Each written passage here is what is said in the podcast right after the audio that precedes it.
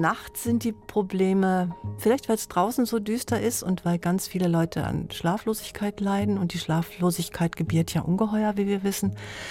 Da sind die Probleme schon andere und sie sind eben nicht so fassbar. Also sie sind nicht irgendwo an so eine Alltagssituation anzuknüpfen, sondern ganz oft ist es einfach so, dass, es, dass nichts anderes übrig bleibt, als dass man sich mit jemandem zusammen in das dunkle Loch setzt und das da eine Zeit lang aushält und vielleicht auch Schweigen aushält. Judith Kuckert arbeitet nicht nur als Autorin, Choreografin, Tänzerin und Regisseurin, sie hat einige Jahre auch in der Berliner Telefonseelsorge gearbeitet und da saß sie oft auch nachts am Telefon, wenn besonders viele Menschen mit ihren Sorgen anrufen. Sie hat mit ihnen gesprochen und mit ihnen geschwiegen. Diese Erfahrungen sind in Judith Kuckerts aktuellen Roman eingeflossen.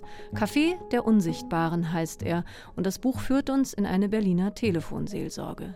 Sieben Menschen arbeiten dort. Sie sind sehr unterschiedlich, was ihre Herkunft, ihr Alter und ihre Erfahrungen angeht, aber sie eint, dass sie alle die Anrufe von Ratsuchenden und Verzweifelten entgegennehmen und ihnen ihre Zeit, ihre Stimme, ihr Zuhören schenken. Judith Kuckert ist heute unser Gast in dieser Folge von Weiter lesen, unserer gemeinsamen Literatursendung von RBB Kultur und dem Literarischen Kolloquium Berlin. Geboren wurde Judith Kuckert 1959 in Schwelm in Westfalen. Sie hat in den 80er Jahren ein eigenes Tanztheater gegründet und viele Produktionen auf die Bühne gebracht. Ihr Debüt erschien 1990, der Roman Wahl der Waffen. Und seither sind zahlreiche Bücher von ihr herausgekommen, unter anderem Lenas Liebe, dass man durch Belgien durch muss auf dem Weg zum Glück oder Kein Sturm, nur Wetter. Ich bin Anne-Dore Krohn und ich freue mich sehr, dass Judith Kuckert mir jetzt gegenüber sitzt, hier im Haus des Rundfunks. Herzlich willkommen, Judith Kuckert. Ich freue mich auch. Guten Tag. Und hier sitzt auch Thorsten Dönges vom Literarischen Kolloquium. Herzlich willkommen, Thorsten. Danke für die Einladung. Ja, Frau Kuckert, in Ihrem neuen Roman Das Café der Unsichtbaren, da geht es um eine Telefonseelsorge in Berlin. Sieben Menschen arbeiten dort. Es geht in diesem Buch ums Zuhören, ums Beraten, es geht ums Erzählen, um gesprochene Sprache. Und natürlich geht es um das große Thema Hilfe, Rat suchen, Zuspruch. Mir scheint es, dieses Thema ist gerade natürlich in Zeiten der Pandemie und jetzt in Zeiten des Krieges ein sehr aktuelles. Haben Sie auch den Eindruck, Frau Kuckert, dass Sie jetzt gewollt oder nicht gewollt absolut in den Nerv der Zeit getroffen haben mit diesem Roman? Na, ich denke, das Thema ist im Moment aktuell, aber es ist auch ein ewiges Thema. Und ähm, als ich das geschrieben habe, habe ich ehrlich gesagt nicht so über den Nerv der Zeit nachgedacht, sondern vielmehr über diese Welt zwischen den Nachrichten, also da, wo wir eigentlich alle leben. Es gibt die großen Nachrichten, wie gesagt, Pandemie und Krieg. Und in dieser Welt dazwischen leben, würde ich mal sagen, 98 Prozent der Leute. Und die haben auch alle einen Krieg in sich und die haben auch alle Krankheiten in sich. Die heißen dann vielleicht nicht Pandemie, sondern Kummer oder anders. Und es war eher der Versuch, diesen Leuten, die sonst keine Stimme haben, eine Stimme zu geben und unterschiedliche Stimmen zu geben und vielleicht auch eine Stimme zu geben in so einem Roman, die dann überraschend sprechen kann und zwar genauso spricht, wie sie denkt. Nicht vielleicht, wie sie nach außen spricht, sondern mit der Schönheit spricht, mit der sie denken kann. Ich habe dieses Buch mit einiger Atemlosigkeit gelesen. Diese Fälle der Menschen, die dort anrufen, die sind sehr spannend, zum Teil sehr tragisch. Man liest das wirklich mit großer Gespanntheit. Gleichzeitig geht es aber auch um die Menschen, die am Telefon sitzen und deren Geschichten und deren Kriege, die sie in sich tragen. Thorsten, wie ging es dir damit, dieses Thema Sorgentelefon als Roman. Hast du das auch wie ich mit äh, so einer sehr großen Gespanntheit gelesen? Ich habe deine Frage schon erahnt und deswegen gleich diese Stelle, die mir besonders gut in, in dieser Hinsicht gefallen hat, äh, aufgeschlagen, wo, wo es heißt, wer tröstet hier eigentlich wen? Also es ist ja von beiden Seiten. Also diese Ehrenamtlichen, die wir da treffen, die bei diesem Telefon halt immer diese Schichten machen, aus ganz unterschiedlichen Gründen, ähm, die lernen wir ja auch mit ihren Verletzlichkeiten und ihren Schwächen und, und ihren Abgründen kennen. Und das fand ich eigentlich am spannendsten an dieser Konstellation, dass es eben nicht nur darum geht, da draußen sitzen irgendwo die gebrochenen Leute, sondern auch die, die helfen wollen, haben natürlich ihr Päckchen zu tragen. Und ähm, das ist da ganz toll ausbalanciert in, in diesem Text. Dieses Thema Telefonseelsorge als Roman, das hat natürlich ein unheimlich großes Potenzial. Man hat die verschiedenen Seiten, man hat die Anrufenden, man hat die Menschen, die eben am Telefon sitzen. Und das Spannende, auch dramaturgisch spannend, erzählerisch bestimmt auch eine Herausforderung, Frau Kuckert, ist, dass es ja wirklich Unsichtbare sind. Sie haben Ihren Roman ja auch Café der Unsichtbaren genannt, weil die Menschen, die da miteinander kommunizieren am Telefon, die sehen sich ja nicht. Entsteht dadurch vielleicht sogar noch mehr Intimität oder Freiheit, dass man sich eben nicht kennt, dass man sich trifft in einer gewissen Anonymität? Ja, ich denke schon, dass da eine große Intimität entsteht und die manchmal auch problematisch ist. Deswegen macht man ja auch zwei Jahre Ausbildung. Die ist sehr intensiv und die ist auch so, dass es überraschend ist, was man da alles lernen soll. Ob man es dann wirklich lernt und anwenden kann, weiß ich nicht, aber was man alles lernen soll. Und die Intimität ist eigentlich am größten in diesen Nachtstunden. Also es sind die Anrufer am Tag, Anrufer oder Anruferinnen am Tag sind ganz andere als die, die des Nachts anrufen, weil eben dann diese unendliche Strecke von Dunkelheit und nichts vor den Leuten liegt und vor allem selber liegt sie ja auch. Und ich denke, auf dieser langen Strecke versuchen dann sowohl die an dem einen Ende der Leitung als auch die an dem anderen Ende der Leitung versuchen einander zu begegnen. Durch Schweigen oder durch Monologe, da ist alles möglich. Als Radiofrau ist natürlich dieser Roman wie gemacht für mich, dass man nur über die Stimme kommuniziert, dass man sich nicht sieht, dass man nur die Stimme hört. Und ich bin immer wieder erstaunt, wie interessant es ist, Menschen erstmal nur über die Stimme kennenzulernen. Also ich hatte tatsächlich in meinem Leben einige Situationen, wo ich mit Menschen erstmal nur am Telefon kommuniziert habe, eine ganze Weile. Und dann ist der Moment des sich Treffens, sich Sehens ganz spannend und ganz anders als alles, was man sich vorher gedacht hat, weil die Stimme natürlich nicht unbedingt immer so klingt, wie man sich denjenigen dann vorstellt. Sind Ihre Erfahrungen da ähnlich, Frau Kuckert? Hm, ich habe ja da nie jemanden getroffen. Ich war ja immer in diesem Zustand der Unsichtbarkeit.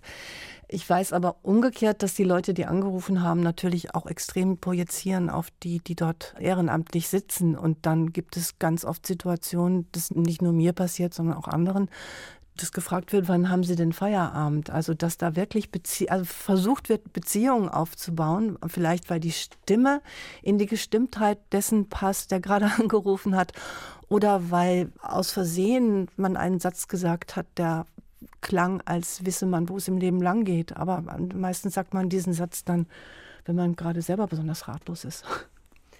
Jetzt klang schon eben an, Frau Kuckert, dass Sie damit persönliche eigene Erfahrungen gemacht haben.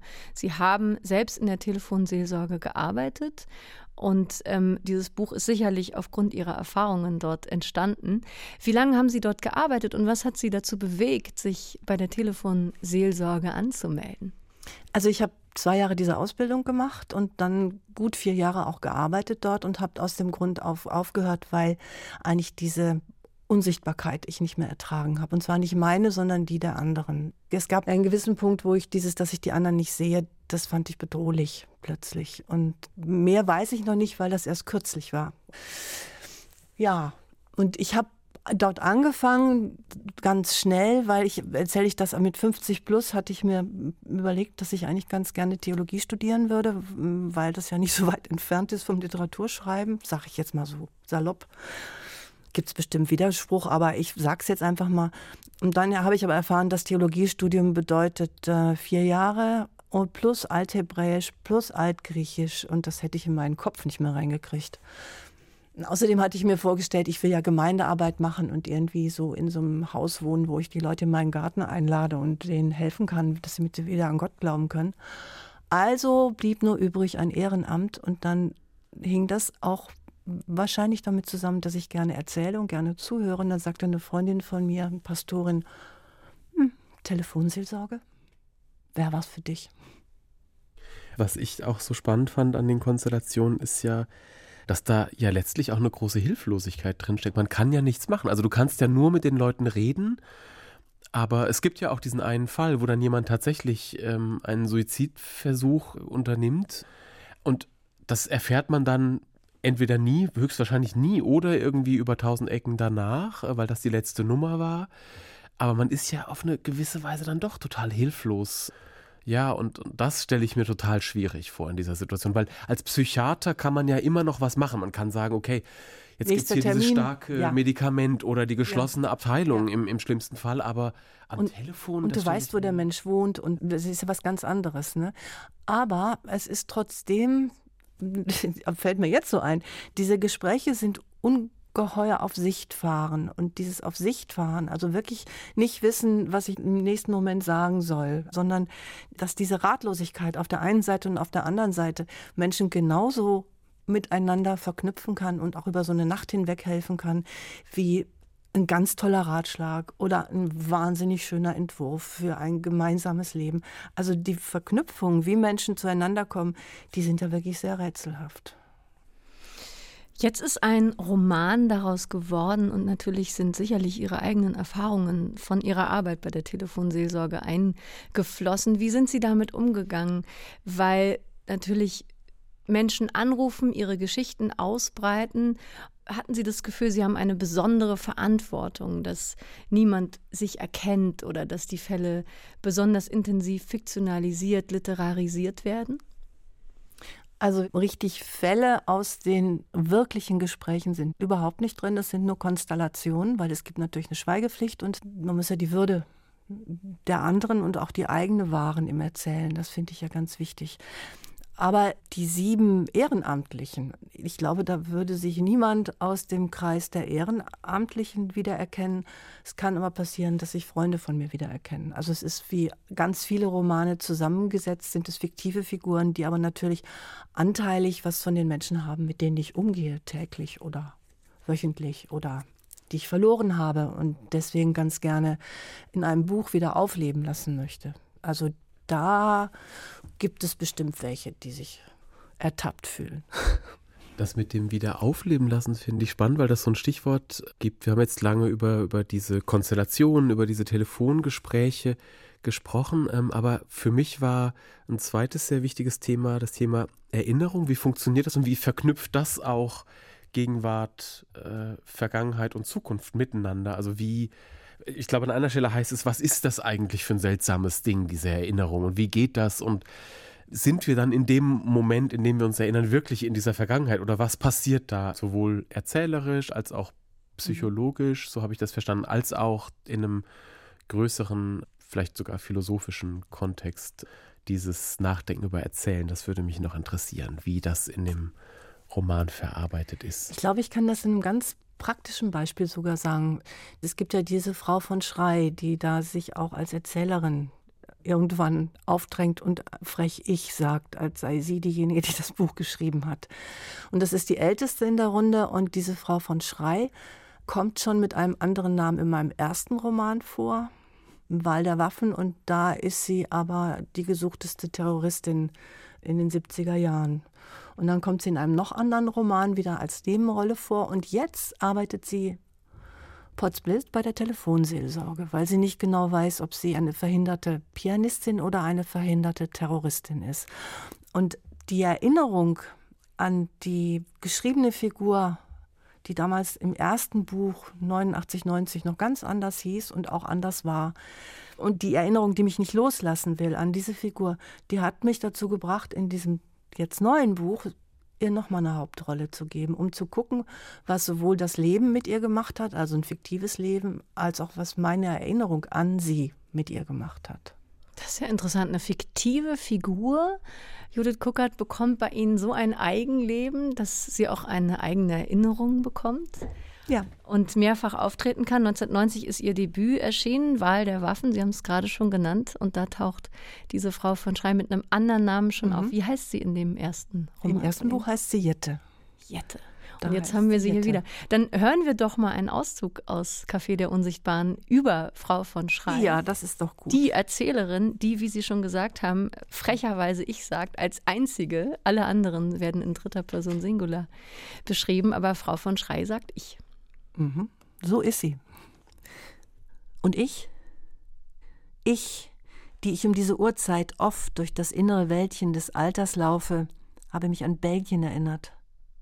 Mit leerem Tank sind wir damals in diesem Dorf gestrandet. Die Nacht haben wir bei dem Bauern geschlafen.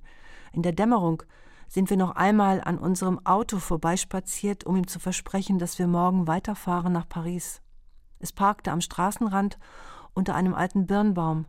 Als wir kurz dort stehen bleiben, pflücke ich eine der unreifen Birnen vom Baum und beiße hinein. Ich merke, dass ich die schönen, milchkaffeebraunen belgischen Pferde unten beim Bach zwar nicht mehr wie bei unserer Ankunft sehen, aber doch äsen hören kann. Still ist die Dorfstraße, still bis auf dieses eine Geräusch und Tropfen von einem plötzlichen Regen, der soeben erst aufgehört hat, hängen wie Perlen an den Wäschespinnen der Vorgärten. Beim Ortsausgang gibt es drei Gasthöfe, zwei stehen zum Verkauf, der dritte hat geöffnet. Ich werfe die angebissene Birne weg, eine Wirtin spült Gläser unter dem Neonlicht ihres Tresens. Die Gäste, lauter ältere Männer, sitzen an einem langen Tisch ohne Decke, essen Endivienpüree und meine Sandalen schlagen in ihrem misstrauischen Schweigen sehr laut gegen die bloßen Fersen. Damals ging ich noch mit nackten Füßen in offenen Schuhen, nun nicht mehr. Meine Zehen sind hässlich, aber nicht nur die. Mit den Jahren bin ich dünn geworden, so dünn, dass ich die Hüftknochen spüre, wenn ich auf der Seite liege. Alles schrumpelt, schrumpft und verfällt Richtung Erde. Nichts sitzt mir richtig da, wo es hingehört, auch mein Gebiss nicht. Oft denke ich an den Tod. Er ist längst um mich und will sich zwischen mich und die anderen Menschen drängen, denn er ist einsam. Ich bin es nicht. Solange ich noch erzählen kann, habe ich das Geräusch der Zeit um mich, in der wir leben. Der Tod aber ist immer allein. Manchmal frage ich mich, ob ich schon einmal mit ihm telefoniert habe, aber wann ruft schon der Tod beim Sorgentelefon an? Als ich noch klein war, bin ich ihm oft im Vorratskeller unten im Haus meiner Eltern begegnet. Er hockte bei den Kartoffeln und fingerte mit langen, dünnen, bleichen Keimen durch die Holzlatten nach mir. Doch jetzt ist der Tod keine rohe Zuspeise im Dunkeln eines Kellers mehr. Er ist der, der immer wegschaut, sobald ich ihn sehe. Ihm zuliebe tue ich jetzt so, als sei er nicht da. Als gäbe es auf der Welt für mich in diesem Moment nur die zwei Osterglocken in ihren Plastiktöpfen, die ich morgen mit zu Lorenz nehmen werde. Ich werde sie wässern und dann schlafen gehen. Ja, vielen Dank, Judith Kuckert, für diesen Auszug aus Café der Unsichtbaren. Jetzt haben wir hier Frau von Schrei kennengelernt, die Ich-Erzählerin, die einzige, die ich sagen darf, eine etwa 80-jährige Erzählerin, sehr heiter, sehr besonders, sehr speziell, die sehr gerne auch Nachtschichten übernimmt, die nicht unbedingt beliebt sind. Sind die Nachtschichten besonders anstrengend? Rufen da besonders viele Menschen an? Sind die Probleme besonders düster, besonders dunkel? Naja, am Tag gibt es schon diese Probleme, mit denen man eigentlich rechnet. Es ruft eine 14-Jährige an und sagt, ich war gerade auf der Schultoilette, ich bin schwanger, ich traue mich nicht nach Hause, solche Sachen. Aber das sind ja letztendlich Sachen, mit denen man umgehen kann. Also dann gibt es eine Telefonnummer und man sagt, okay, hier ist eine Mädchenberatung, melde dich bitte da. Nachts sind die Probleme, vielleicht weil es draußen so düster ist und weil ganz viele Leute an Schlaflosigkeit leiden und die Schlaflosigkeit gebiert ja ungeheuer, wie wir wissen da sind die Probleme schon andere und sie sind eben nicht so fassbar. Also sie sind nicht irgendwo an so eine Alltagssituation anzuknüpfen, sondern ganz oft ist es einfach so, dass nichts anderes übrig bleibt, als dass man sich mit jemandem zusammen in das dunkle Loch setzt und das da eine Zeit lang aushält. Und vielleicht auch Schweigen aushält. So fühlt sich das an, dass man sich mit dieser Person, die anruft, gemeinsam in das dunkle Loch setzt. Mhm. Geht es dann vor allem um Empathie oder geht es wirklich um Lösungsvorschläge? Nee, es geht eigentlich nur um Empathie. Ich weiß nicht, wie meine Kollegen das sehen, aber Lösungsvorschläge wurden wir auch zu angehalten, das nicht zu geben, vor allen Dingen auch bitte keine medizinischen Ratschläge dort zu verbreiten, weil das führt dann schnell zu Katastrophen. Und ich glaube, das Wichtige in solchen Situationen ist, die Zeit zu teilen. Also das sind ja lauter Leute, die niemanden mehr haben, der mit ihnen Zeit verbringt oder der ihnen Anwesenheit gibt, damit sie sich selber wieder anwesend fühlen. Und das finde ich eigentlich das Wichtige und das ist auch das Schwierige, weil es kaum zu formulieren ist, was da eigentlich, eigentlich passiert und warum man es vielleicht dann manchmal schafft, dass man jemanden über die Nacht hinweg rettet. Vielleicht nicht über die nächste, aber über die Nacht, in der er angerufen hat. Ich kann mir vorstellen, dass die Bandbreite der Fälle sehr, sehr unterschiedlich ist. Ne? Also Thorsten sprach vorhin schon an Suizid. Hier in diesem ähm, Roman kommt zum Beispiel auch eine Magersüchtige vor, die immer von den Mitarbeiterinnen wissen will, wie viel sie wiegen, bei welcher Körpergröße. Oder ein Mann, der von bösen Geistern angegriffen wird. Oder ein Pädophiler, der tatsächlich Angst hat vor dem nächsten Schub. Mhm. Der anruft und sagt, es geht wieder los. Und das sind Menschen, hier in diesem Roman zumindest, die immer wieder anrufen, zum Teil, die schon unter den Mitarbeitenden bekannt sind.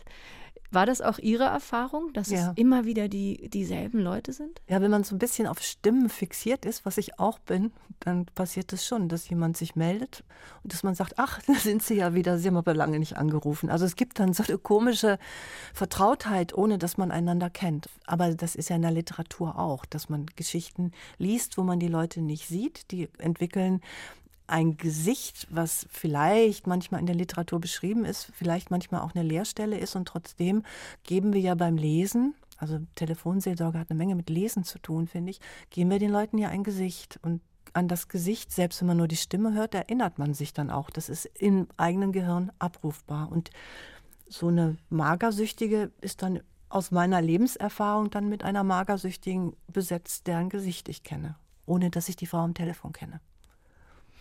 Das ist natürlich besonders reizvoll hier in diesem Roman, weil man kennt das ja sowieso, wenn man Romane liest, die nicht illustriert sind, dass man, wie Sie eben gesagt haben, Frau Kuckert, eigene Bilder entwickelt im Kopf. Und ich hatte das gerade kürzlich wieder mit meinem Sohn, der eine Verfilmung gesehen hat von einem Buch, das wir zusammen gelesen haben, der gesagt hat, aber das ist doch ganz anders. Und der in seinem Kopf schon als Kind natürlich sich Bilder baut, das machen aber Erwachsene ja genauso. Und das ist natürlich besonders reizvoll in diesem Roman, weil sie ja damit natürlich auch spielen. Und ich habe mich gefragt, ob vielleicht sogar intensivierend hineingespielt hat, diese Zeit der Pandemie, in der Sie ja diesen Roman geschrieben haben, Frau Kuckert. Eine Zeit, in der ganz viel digital kommuniziert wird, in der persönliche, echte Begegnungen weniger wurden. Also hier beim RBB haben wir plötzlich unsere Konferenzen eben nur noch digital abgehalten. Hat das mit reingespielt, diese Zeit der Pandemie, in der sowieso diese nicht direkten Begegnungen sich verstärkt haben? Also es gab eine bewusste Entscheidung, das Wort Pandemie nicht auftauchen zu lassen. Es ist ja geschrieben in der Zeit der Pandemie, das ist richtig. Äh, es gibt ähm, zwei, drei Situationen in der nächtlichen Stadt Berlin, die eigentlich aus der Pandemiesituation äh, heraus beschrieben werden und nicht aus der normalen städtischen Situation. Hauptbahnhof, alles leer. Würde man sagen, wieso ist diese Stadt plötzlich eine Geisterstadt? Ich glaube, die Pandemie hat ja nur einen Zustand verstärkt, der latent sowieso schon da war. Und hat dann uns äußere Bilder dafür geliefert, was vielleicht auch ein Teil der eigenen Seelenlandschaft ist. Und so wird es den Leuten, die dann angerufen haben, auch gegangen sein. Plötzlich hatten sie auch ein äußeres Bild für die eigene Seelenlandschaft, durch die sie jede Nacht laufen müssen. Ne? Mhm. Dieser Roman hat ja ein unglaublich zahlreiches Personal, Thorsten. Also das ist ja kein Roman, der die Geschichten von Anfang bis Ende durcherzählt, sondern der tupft unglaublich viel an. Der ist sehr reichhaltig sehr voll mit vielen, vielen ganz disparaten unterschiedlichen Geschichten. Und zwar einmal eben bei den Leuten, die anrufen und dann bei denen, die am Telefon sitzen. Das sind ja so zwei Ebenen beim Lesen. Wie ging es dir mit diesen sieben Menschen, die eben am Telefon sitzen, Thorsten, unter denen sich ja auch so ein Netzwerk an Beziehungen entwickelt? Den folgt man doch mindestens genauso begeistert und interessiert wie den Menschen, die anrufen. Danke für die Frage, weil mir das wirklich so ging. Und das Gespräch bis jetzt klang so ein bisschen so, als seien die Lebensläufe und Probleme der Leute, die da anrufen, ganz, ganz breit äh, geschildert. Aber das ist gar nicht so. Also die sind ja wirklich nur sehr knapp skizziert in den allermeisten Fällen. Und was mir sehr, sehr gut gefallen hat, ist tatsächlich da, wo wir mit diesen sieben äh, Menschen, die da im Diesseits äh, des Sorgentelefons sitzen, mit in ihre Vergangenheit oder Zukunft gehen. Also wir hatten jetzt schon Frau von Schrei, die, weil sie 80 ist, sehr stark in ihrer Vergangenheit lebt und darüber nachdenkt und über das Altwerden oder Altgewordensein nachdenkt. Aber es gibt auch Rike, die Theologie studiert, die Pastorin werden will und für die wahrscheinlich dieses Sorgentelefon nur eine Zwischenstation ist, auf dem Weg ja. Praxiserfahrungen sammeln.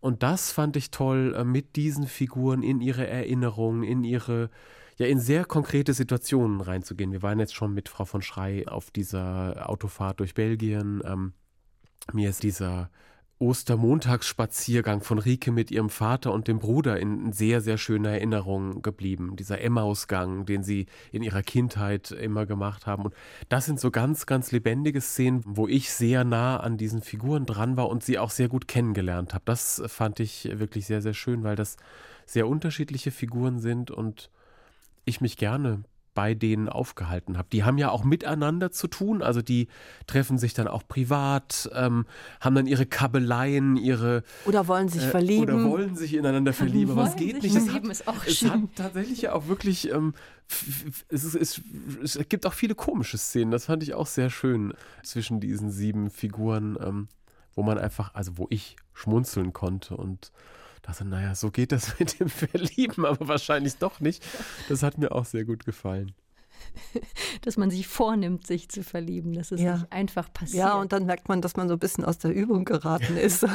Wie macht man das denn jetzt? Ne? Das kann passieren. Ja. Wie nah kommt man sich denn, wenn man da so im selben Boot sitzt, Frau Kuckert, als Telefonseelsorger? Man trifft sich dann in der Kaffeeküche, man sitzt wahrscheinlich zwischendurch und erzählt sich von den Fällen, von den Menschen, die gerade angerufen haben. Ja, ich glaube, man kommt sich schon relativ nah und das ist vielleicht auch für viele ein Grund überhaupt bei der Telefonseelsorge sich anzumelden. Also ein, ein, Kreis, also was ich da mal geschrieben habe, so ein Stuhlkreis kann auch ein Zuhause sein. Also dass dieser Stuhlkreis auch ein ganz ein wichtiges Gemeinschaftserlebnis wird für die sieben, die ich da erzählt habe. Und ich finde immer sieben Personen, denen kann man gerade noch ganz gut folgen, ohne dass man vorne so ein Schema reinmacht, das ist der und das ist der. Das ist so beim Hörspiel auch, weil Sie sagten, Sie sind eine Frau vom Funk. Beim Hörspiel ist es auch immer, sind gerade sieben Personen, wo man zu den Stimmen noch einen Weg findet oder einen Weg verfolgen kann durch den Klang. Und deswegen sind das jetzt auch hier sieben geworden. Sie sind ja auch eine Frau des Funks, denn Sie schreiben ja auch Hörspiele, machen auch Radio schon seit vielen Jahren, arbeiten außerdem als Tänzerin und Choreografin, also auch eine große Vielseitigkeit bei Ihnen. Vielleicht hören wir jetzt noch mal eine weitere Passage aus dem Buch, in der wir noch zwei weitere Personen kennenlernen, die dort arbeiten bei der Telefonseelsorge. Und zwar einmal Rike, eine Theologiestudentin, da sind wir wieder beim Stichwort Theologie, und eine Frau, die Wanda heißt, die mit ihrer, ich sage jetzt mal, mit ihrer DDR-Vergangenheit herumlaboriert. Ja, die zehn, als die DDR dann nicht mehr so die DDR ist. Und sie ist eine, ich finde, sie ist so, so, eine ziemlich besondere Frau. Also sie hat ein Katzengesicht. Vielleicht vernimmt man das ja, wenn man das Buch liest, vernimmt man auch das Katzengesicht und liest es nicht nur. Und die hat so eine Biografie zwischen Mann und Frau. Also die äh, ist äh, zur See gefahren und war Unteroffizierin, was ja auch sehr ungewöhnlich ist, ist aber eigentlich Fliesen- und Mosaiklegerin. Und da gibt es jetzt auch so eine etwas unmögliche Annäherung zwischen Rike und Wanda aber dazwischen steht schon ein Mann. Und da lese ich jetzt mal ein kurzes Stück. Es ist Ostersamstag. Wanda arbeitet am westlichen Stadtrand im Depot des Berliner DDR-Museums. Sie ist die Sammlungsleiterin. Das Museum selbst liegt weit entfernt im Zentrum der Stadt und am Knotenpunkt aller Tourismuspfade. Hier hingegen spaziert ein jeder für sich allein zwischen toten Gleisen und Lagerhallen herum, deren Dächer die Natur begrünt hat. Überall wächst was will, Gestrüpp, Gesträuch, Dorniges. Wanda mag das. Dieser Depotdistrikt hat etwas Rührendes, vor allem die Pflanzen. Sie müssen das Opfer einer Verwechslung oder Verwirrtheit der Natur geworden sein. Äste und Zweige schimmern farbig, die Blätter hingegen sind von einem besonderen Grau und erinnern an schöne, aber schwächliche Kinder, denen der Schrecken in einer einzigen Nacht das Haar gebleicht hat. Normalen Arbeitsbetrieb gibt es auf dem verwaisten Gelände kaum noch, dafür aber Ruhe, große Vögel, Wind aus dem Nichts oder vereinzelt Menschen, die sich tapfer durch die Industriewildnis zu irgendeinem übrig gebliebenen Fuhrpark oder, wenn auch selten, zum Depot des DDR-Museums schlagen. Zone nennt Wanda den Ort, wenn sie morgens über diese Scholle zur Arbeit läuft, die vom Rest der Welt wie abgebrochen daliegt. Etwas scheint dann in ihrem Alltag auf, eine Art Aura des Ausrangierten, die sie aus dem russischen Kino kennt. Rikes Blick verlor sich, sah Wanda jetzt zwischen zwei parkenden Lastwagen am Fuß der Feuertreppe und glitt weiter eine Asphaltstraße entlang, die nach einer überflüssig gewordenen Schranke für Autos und einem defekten Drehkreuz für Fußgänger im Dauerrauschen einer Ausfallstraße mündete. Muslim also, sagte Wanda, so wie man Achtung sagt und kreuzte die Arme vor der Brust. Dann, meine Kleine, darfst du in Zukunft nicht nur deinen Ex-Freund nie wiedersehen, sondern du musst auch immer berichten, wo du gerade warst, was du gemacht hast und darfst nicht rauchen. Sie zeigte auf das Grübchen neben Wanders Mundwinkel. Mit den letzten Zigarettenzügen schien es deutlich tiefer geworden zu sein. In 20 Jahren würde es ein Abzugsgraben für Rikes Lachen sein, falls ihr das Lachen bis dahin nicht gänzlich vergangen war. Arian ist ein atheistischer Muslimwander. Trotzdem antwortete sie, wenn du arbeiten gehst, darfst du nicht mehr Geld verdienen als er. Wer sagt das? Die Leute, was du für Leute kennst. Wanda schaute nach dem nächsten Flugzeug am Himmel. Wäre er bedeckt, sähe man die Maschine nicht, die man hört. Das Unsichtbare macht immer mit, dachte sie, und unsichtbar ist fast alles, unsichtbar wie an Bord die Maschinen unter Deck, die hell singen und stöhnen, während sie ihr Material Seemeile um Seemeile verschleißt. Wie sie das gemocht hatte, wenn sich ihr Blick im Kielwasser verlor, das sich wellte und wie Schiefer glänzte. Die Farbe des Wassers hatte sie immer erinnert an eine Ringeltaube im letzten Frühling der DDR. Die Taube hatte sie bei einer Kirmestombola gewonnen, der Mutter geschenkt und auf deren Verlangen gleich wieder fliegen lassen.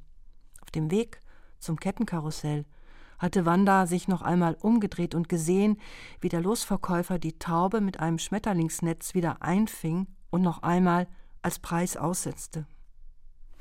Der Mutter hatte sie nichts davon gesagt. Von jenem Nachmittag an war die Mutter Wandas Kind geworden. Wanda? Fragte Rike leise. Ja, hier. Ich hab's ihm schon gesagt. Wem? Arian. Was genau? Dass ich machen kann, was ich will. Rike legte vorsichtig die Hand auf ihre. Wahrscheinlich stellst du dir vor, dass er sich jederzeit eine Weste mit merkwürdigen Ausbuchtungen überziehen würde, um in einen heiligen Krieg zu ziehen, oder? Was ich mir vorstelle, geht dich gar nichts an. Wanda zog ihre Hand unter Rikes weg. Kurz starrten sie einander an, eine jede von ihrer Seite des Lebens. Rike war Mitte 20 und aus Dortmund, Wanda war Mitte 40 und aus Hoyerswerda. Am Horizont bliesen Schornsteine, Wolkensäulen in den fast wolkenlosen Himmel. Stopp, sagte da Rike. Was? Hast du das nicht gehört? Da seufzt jemand. Doch was wie ein Seufzen geklungen hatte, kam von den alten Dachrinnen her, die unten an der Gebäudewand lehnten. Genau da lassen wir sie auch stehen, hatte Wanda sich vor dem letzten Winter gesagt, für genau dieses Geräusch, das der Wind macht, wenn er sich darin verfängt. Vielen Dank, Judith Kuckert, für diesen zweiten Auszug aus Café der Unsichtbaren. Jetzt haben wir zwei weitere Menschen kennengelernt, die in der Telefonseelsorge arbeiten, jeder von ihrer Seite des Lebens aus. Eine schöne Formulierung, die wir hier gerade in der Passage gehört haben. Und diese Rike, die ja Theologie studiert, die ist auch die Schlüsselfigur für den Titel Café der Unsichtbaren. Vielleicht mögen Sie das kurz erklären, Frau Kuckert, wie es zu diesem Titel kam und was sich die Rike vorstellt, warum es zu diesem Begriff kommt, Café der Unsichtbaren. Also die Rike studiert ja, wie gesagt, Theologie, weil sie mal Pastorin werden will und schon genaue Vorstellungen davon hat, wie das Haus eigentlich aussieht, das da neben der Kirche steht. Das ist nämlich Kaminrot. Und sie muss eine Übungspredigt schreiben und hat da wahrscheinlich ein ähnlich erzählerisches Problem wie ich gehabt, nämlich sie hat die Stimmen im Ohr und die Fälle oder Konstellationen im Ohr, die bei ihr angerufen haben, vor allen Dingen in den Nachtschichten. Und sie versucht, die einzuordnen in einen bestimmten sozialen Bereich und hat aber keine Gesichter dazu und verbringt aber sehr viel Zeit in einem Café, wo sie anfängt, dass sie das was sie jetzt nicht nur gehört hat bei den Telefonaten, sondern glaubt auch vernommen zu haben, dass sie diesem, was sie vernommen hat, ein Gesicht gibt. Und dann sitzt sie in diesem Café und besetzt das Gehörte mit Gesichtern, die sie gerade in dem Moment sieht, als sie in dem Café sitzt. Und deswegen nennt sie das auch das Café der Unsichtbaren, weil die plötzlich einen Körper kriegen und eine Nase und eine Haarfarbe und durch ihr Äußeres auch noch ein zusätzliches Schicksal, das sie weitererzählen könnte. Wo wir gerade bei der Theologie sind, darf ich eine Frage, eine Frage aus dem heilsgeschichtlichen Kontext stellen. Wie, wie ist es denn, dass, das haben wir jetzt noch gar nicht besprochen, zu dieser Konstellation gekommen, dass das genau an den vier Tagen, Karfreitag, Kar-Samstag und dann Ostersonntag und Montag spielt? Was hat es damit auf sich? Denn das ist ja sehr aufgeladen, also auch gerade mit diesem religiösen Tod- und Auferstehungsmotiv. Da habe ich also gar nicht so halsgeschichtlich, sondern eher dramaturgisch drüber nachgedacht. Also ich wollte eine Einheit von Ort und Zeit und dann habe ich gedacht, na Ostern, das ist ganz schön, weil alle Leute, die das lesen, haben auch schon mal Ostern verbracht und können ihr eigenes Leben an das, was sie dort lesen, halten und sagen, so, da ist eine Diskrepanz oder auch nicht. Das finde ich immer ganz schön. Und dann ist natürlich, hat Ostern mir dann auch diesen was du gerade sagtest, diesen Emmaus-Spaziergang beschert, also diesen Ostermontag, wo es einen Spaziergang gibt in der Bibel. Zwei Jünger Jesu glauben, er ist tot und sie gehen traurig nach Hause und er gesellt sich aber zu ihnen. Und diese Begegnung ist eben am Ostermontag und das war jetzt auch eigentlich fast mehr dramaturgisch oder theatralisch ein schöner Zusammenhang, der mir gefallen hat. Also ich habe nicht mich da hingesetzt und überlegt, oh ja, Ostern, das Dunkel und dann kommt dann das Licht in die Kirche und so. Ich weiß das ja alles. Aber daran habe ich komischerweise nicht gedacht. Ich habe eher an Feiertag, die Zeit verläuft anders, sie verläuft ein bisschen langsamer, es gibt eine bestimmte Zähigkeit, aber die Zähigkeit hat auch schon einen Frühlingsduft. Das ist doch ein ganz schönes Bühnensetting, um das zu machen, um diese Geschichten zu erzählen.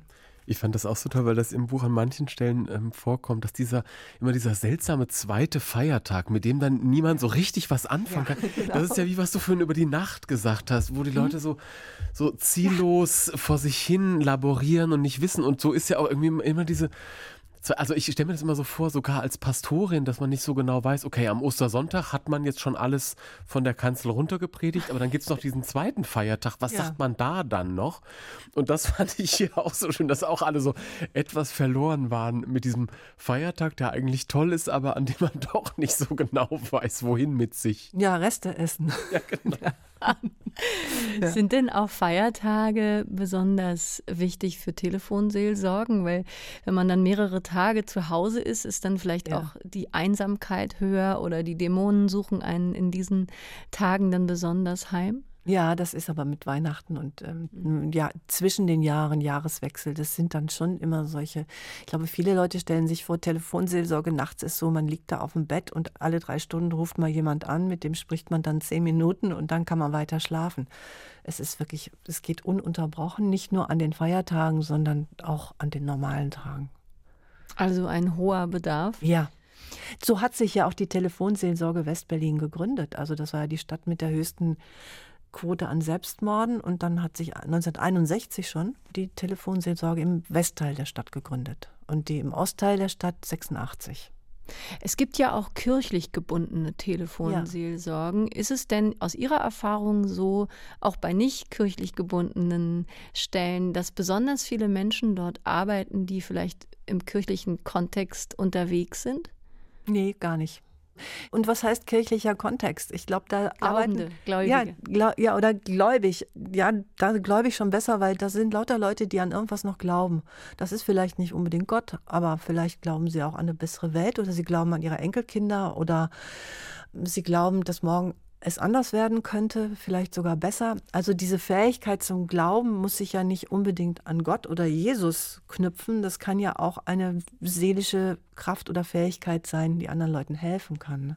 Und das Erstaunliche ist ja, dass die Telefonseelsorge Ost, Schönhauser Allee, 86 gegründet, als die Stasi noch mithören konnte, die ist kirchlich. Also die ist aus der katholischen Kirche entstanden. Und die West ist eine normale EV, eingetragener Verein. Vielleicht auch der Glaube an Nächstenliebe, diesen großen Wert, der ja auch nicht unbedingt an die Kirche gebunden ist, hoffe ich. Und natürlich der Glaube an die Kraft des Zuhörens. Ja. Ich glaube, zuhören können ist nicht nur auch jetzt von meiner Seite aus ganz egoistisch. Wer schreiben will, muss eigentlich nur eine Zeit lang zuhören. Das ist so ein bisschen auch so ein Credo von mir. Aber da sind sicherlich viele Leute, die wissen, dass das Zuhören stärker wirken kann als das Zauberwort. Das ist bestimmt so, ja. Und Sie hatten vorhin gesagt, manchmal schweigt man auch einfach zusammen. Wie lange haben Sie schon geschwiegen? Am Telefon, bei der Telefonseelsorge mit jemandem ein gemeinsames, produktives, zuhörendes Schweigen? Ganz, ganz lange. Also so lange habe ich mit Freunden noch nie geschwiegen. Es waren vielleicht acht, zehn Minuten oder so, aber gefühlt war das ein ganzer Tag. Und das ist ja auch ganz schön. Das also, muss man auch erstmal aushalten können. Ne? Gemeinsames Schweigen setzt ja oft auch eine gewisse Vertrautheit voraus. Oder Anonymität dann in Oder Anonymität und es ist ja, und der Raum wird irrsinnig groß im gemeinsamen Schweigen. Und das finde ich eigentlich auch ganz schön. Vielleicht abschließend noch, Frau Kuckert, an Sie die Frage. Sie kommen ja auch aus dem Tanztheater. Sie hatten jetzt gerade vor kurzem im Literaturhaus Berlin wieder eine Aufführung mit Ihrem Ensemble Skoronell, das Sie in den 80er Jahren gegründet haben. Und es fiel mehrfach schon Stichworte wie Dramaturgie, Figurenkonstellation auf die Bühne bringen dieser Roman Café der Unsichtbaren ist eigentlich auch wie gemacht für ein Theaterstück. Hatten Sie das auch im Kopf, dass daraus vielleicht eine Bühnenfassung entsteht? Hatte ich noch nie im Kopf. Aber es ist jetzt häufiger äh, gekommen, Hörspiel sagen auch viele Leute, weil natürlich diese Stimmen am Telefon so, wenn man sie gut besetzt, solche Räume aufmachen, ohne dass man die Zimmer derer beschreibt, die da angerufen haben. Das kann ja eine Stimme transportieren, was für eine Stimmung in dem Raum ist, aus dem heraus sie anruft. Also das kann ich mir schon gut vorstellen und das würde mich auch freuen, nur würde ich es selber nicht machen wollen. Ja, vielen Dank, Judith Kuckert, für dieses Gespräch. Vielen Dank für diesen Roman Café der Unsichtbaren, ein Roman über eine Berliner Telefonseelsorge, über sieben Menschen, die dort arbeiten, über die Kraft des Sprechens, die Kraft des Zuhörens, die Kraft des Schweigens, haben wir auch gerade gehört. Vielen Dank für dieses Gespräch. Gerne, danke Ihnen. Und vielen Dank, Thorsten, Thorsten Dönges, dass du auch dabei warst. Ich habe zu danken. Judith Kuckerts Roman Café der Unsichtbaren ist im Dumont Verlag erschienen, hat 208 Seiten und kostet 23 Euro, das E-Book 17,99 Euro. Das war Weiterlesen für heute. Unsere Radio- und Podcast-Lesebühne für herausragende Bücher der Zeit. Eine gemeinsame Sendung von RBB Kultur und dem Literarischen Kolloquium Berlin. Ich bin Anne-Dore Krohn. Tschüss, lesen Sie weiter.